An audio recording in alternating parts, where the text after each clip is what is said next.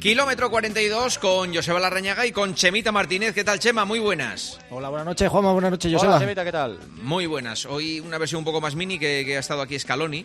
Fíjate cómo lo que pone en el guion, para que veas cómo es Joseba, Chema, ¿eh? Dice, No, sí, Chema sí, sigue... Chema también lo tiene. Ah, lo tiene. Chema sigue con su recuperación. Poco a poco, pero ya estamos hasta las pelotas. O sea, pero de verdad, o sea, que falta de respeto a un deportista que está luchando contra las adversidades. Chema, ¿verdad o no?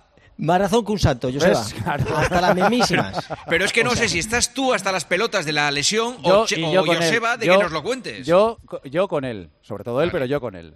Vale, vale. Jos- Joseba siente empatía hacia mí. Mucha. Y como estoy quejándome todos los días, que soy un, un Poco te quejica, quejas. Poco te pues- quejas. Oye, ¿ya cuánto llevas? ¿Tres meses lesionado? Joder, tres y pico, ¿eh? Claro. Y fíjate que ahora estaba escuchando eh, lo que decía Scaloni, un tipo súper normal, y, y decía Juanma ahora lo del paseo marítimo. ¿Sabes que mi debut con la selección española fue en el año 96 ahí en el paseo marítimo, en el Campeonato del Mundo de Media Maratón, y estaba pensando en aquellos momentos, digo, ostras, qué maravilla correr por allí por Palma, qué momentos de... Pues ahora han de- empezado las obras aquí en el Paseo Marítimo. Creo que van a hacer- hacer, van a estar dos años de obras en el Paseo Marítimo, me parece. ¿eh?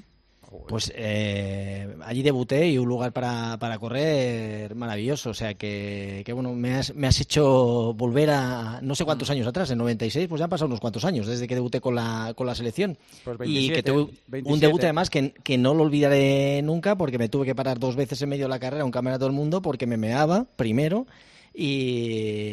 y Entonces no eras capaz encima. de mear eh, corriendo. No, por eso fue a partir de ahí, Joseba. Entonces, ¿En serio? eh, en mi primera internacionalidad, por eso no se me olvida nunca, tuve que salirme del circuito porque esa sensación de nervios, que había habido un poquito más de la cuenta por los nervios, al final me hizo que me, que me tuviera que parar con el estómago destrozado y quedé, creo que fue el 30 del mundo, que no está nada mal para, para un debut, pero después de haber salido del circuito, yo creo que un minuto y medio perdí mínimo entre las dos paradas. Así que fíjate si me acuerdo de ese debut en el 96 de, de Palma, la que lié allí. Muy bien. Eh, como es versión mini, Juanma, si te parece, vamos a destacar tres cosas. Una, Sí. Er- Erchana Murray, australiana de 32 años, que hoy ha terminado su maratón número 150 en 150 días. Desde el 20 Yo de agosto ha corrido 6.000 kilómetros. Yo, yo esto Es- no lo entiendo. No, no puede ser sano eso. Eh, a mí también me parece difícil. ¿eh? Fíjate que sumas más maratones que entre todos los que estamos aquí, eh, entre nosotros tres, en todo Por el año. poco, pero sí. ¿no? Pero qué locura, una locura, ¿eh? Eh, a mí me parece una, una pasada. Eh, eh, estos retos, eh, que está muy bien porque recauda di- dinero, ¿no? Y, y ayuda, pero al final la, el- la mujer tiene 32 años y, y, bueno, cada uno hace con su cuerpo lo que quiera, pero yo creo que es una auténtica barbaridad. Tantas maratones tan seguidas, sin recuperación, y creo que ella ya se estaba quejando que tenía dolores por todos los lados. Pero bueno, No en cualquier caso, una locura, pero que lo hace por un, un buen fin, que es recaudar dine- dinero para, para esas ONGs a las que ayuda. Sí, señor. 10 kilómetros de Valencia, eh, ganó en, sobre todo en categoría femenina Yejuala, se quedó a solo 5 segundos del récord mundial, pero hubo problemas en la salida, hubo una montonera.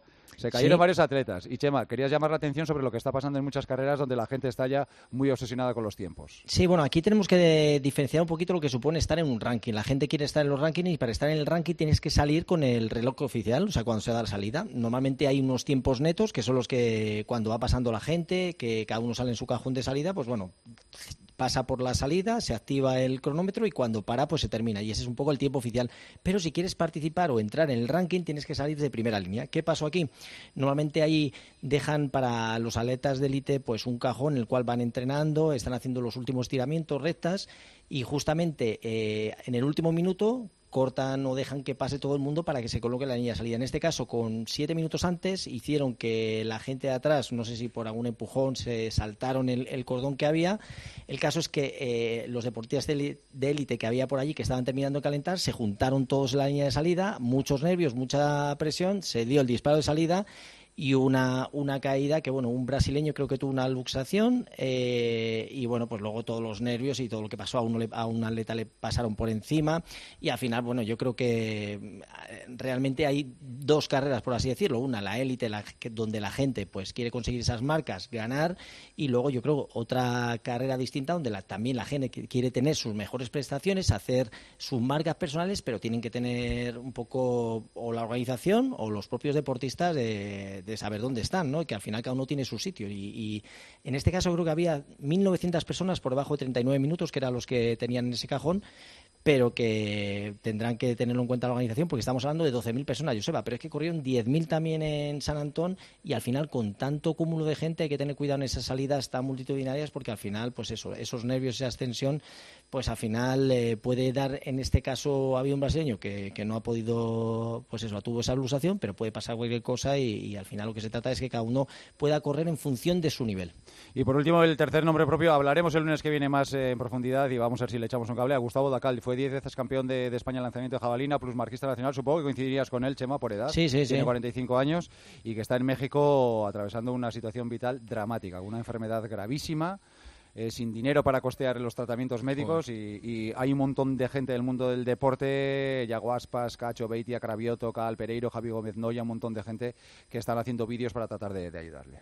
Sí, pues al final tenía una enfermedad, eh, bueno, después de terminar su carrera deportiva, por al, al final una, una faena porque le cayó una, eh, el peso le cayó en el tobillo y tuvo que finalizar su carrera, se fue a, a México para cambiar un poquito de, de, vida, de aire, se puso a entrenar allí y de repente lo que, con lo, lo que era una enfermedad de dengue que está enmascarando una espondilositis, eh, que es una enfermedad bastante grave y bueno, le han tenido que hacer eh, unas cuantas operaciones, el, creo que ascendía a 40.000 euros lo que lleva gastados, al final se ha tenido que pasar un, a un hospital público y bueno, está intentando recaudar dinero para poder sufragar esas cuantiosas eh, operaciones ¿no? de, de número y, y, de dinero ¿no? y está pasando pues, realmente mal y el dengue fue lo que enmascaró lo que realmente tenía esta enfermedad que, que bueno que lo está haciendo pasar mal a ver si indagamos un poquito y abrimos que hay un, un teléfono que es el 665 630 202 donde la gente pueda aportar dinero y, y, bueno, el, este